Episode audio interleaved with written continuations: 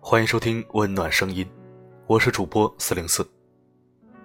今天我们收听一篇来自裴永峰先生的文章，《抹不去的记忆之我的奶奶》。文章及情节都很动人，能让我们看到一个活灵活现的慈祥的老人。因为各种特殊原因，导致裴先生的文章一直堆积到今天才录制。毕竟我也是身兼数职，力不从心。相信原作者一定可以理解。我既然答应了采用，就一定会录制。至于什么时候发布，这个是有弹性的。所有自媒体平台都是如此。况且我这里还是业余时间在做。太多的话不想再解释，理解万岁，支持万岁。下面我们一起收听文章。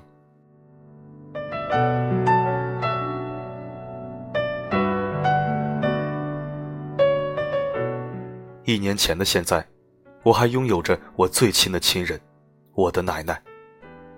即使她近年来不能适应城里的生活，没有和我们住在一起，但是我依然感觉她离我们很近，仿佛就在我们身边。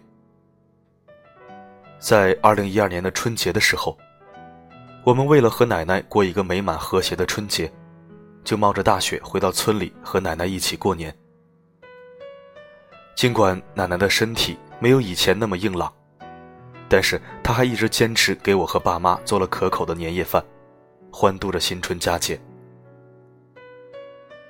我的奶奶是一个非常明事理的人，因为爸爸是奶奶唯一的儿子，我也是奶奶唯一的孙子，所以我和奶奶共同生活了二十年。这份隔代的亲情也非常特殊。由于奶奶的好人缘。也让邻居和村里的人给予奶奶一致好评，我们也为此感到温暖。在二零一二年的九月，我回村看奶奶的时候，奶奶还像往常一样运转着家里的琐事。我走的那天早上，他还给我带了好多吃的，紧紧地跟着我到了班车前，送我上车。班车开了，我望着车窗外奶奶无奈的眼神，眼珠已经在眼眶里翻滚。但是我强忍住自己的泪水，向奶奶说了声：“奶奶，你回去吧，等我回去后给你打电话。”没有想到的是，在我走后的一个月，奶奶因为胃部不适住进了村里的医院。经过医生检查是慢性胃炎，但是住院一周后，老人的病情却加重了。由于父亲远在太原，母亲和姐姐把奶奶接回城里。第二天，我们带着奶奶去县人民医院进行了胃部检查，结果还是胃炎。我们一家人悬着的心终于放了下来。我还和奶奶说是虚惊一场。奶奶也应医生的要求住进了医院。住院半个月后，病情有所好转，医生也让奶奶出院，回家用药物辅助治疗。离二零一三年的春节越来越近。奶奶却又一次发病。腊月二十，奶奶再次住进了医院。这一次，医生给奶奶做了一次仔细的全面检查，结果是胃部肿瘤晚期。当时，全家人给奶奶治病的希望，却让检查结果猛然一击。那一刻的奶奶已经走到了生命的边缘，但是我们也没有放弃医治。抱着奇迹能出现的心理，让奶奶住院治疗。腊月二十七日，离新年已剩三天。为了让奶奶和我们度过最后一个新年，我们把奶奶接回了家里，一起过年。除夕夜，听着外面齐鸣的鞭炮声，和看着饭桌上美味的年夜饭，奶奶却一滴水也不能进，更别提饭菜了。那一刻。我的心痛到了极点。正月初五，奶奶病情恶化，第三次住进了医院。第二天，医院已经发出了病危通知书。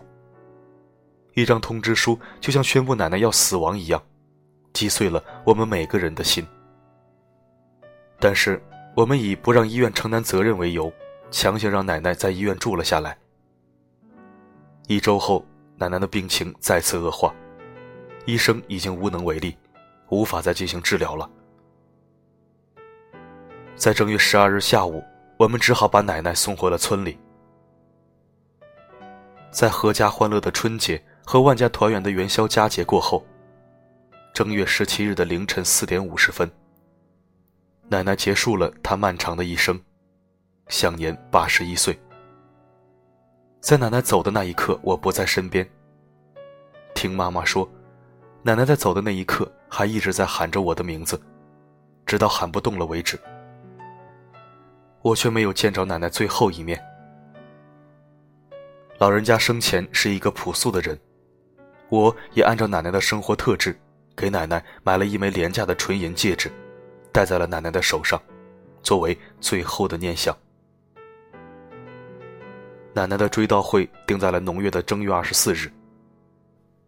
按照奶奶的生前遗愿，她的葬礼以一切从简的方式举行。在那样一个阳光明媚的日子里，奶奶的灵堂坐落在村里的街中心。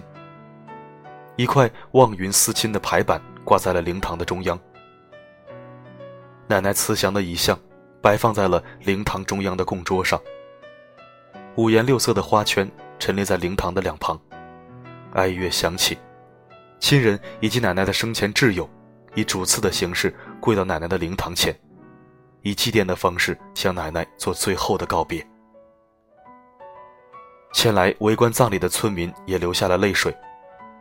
奶奶用好人缘的好形象赢得了村民的泪水，这也是我最骄傲的。按照当地的风俗习惯，奶奶在追悼会的第二天，正月二十五日早上七点多钟下葬了。在那样一个宁静的清晨。奶奶在我们所有亲人的哭泣声中，永远的离开了我们。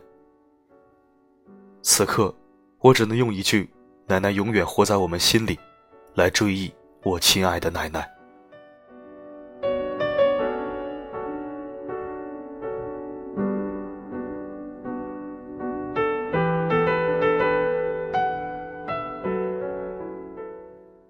文章写于二零一三年二月。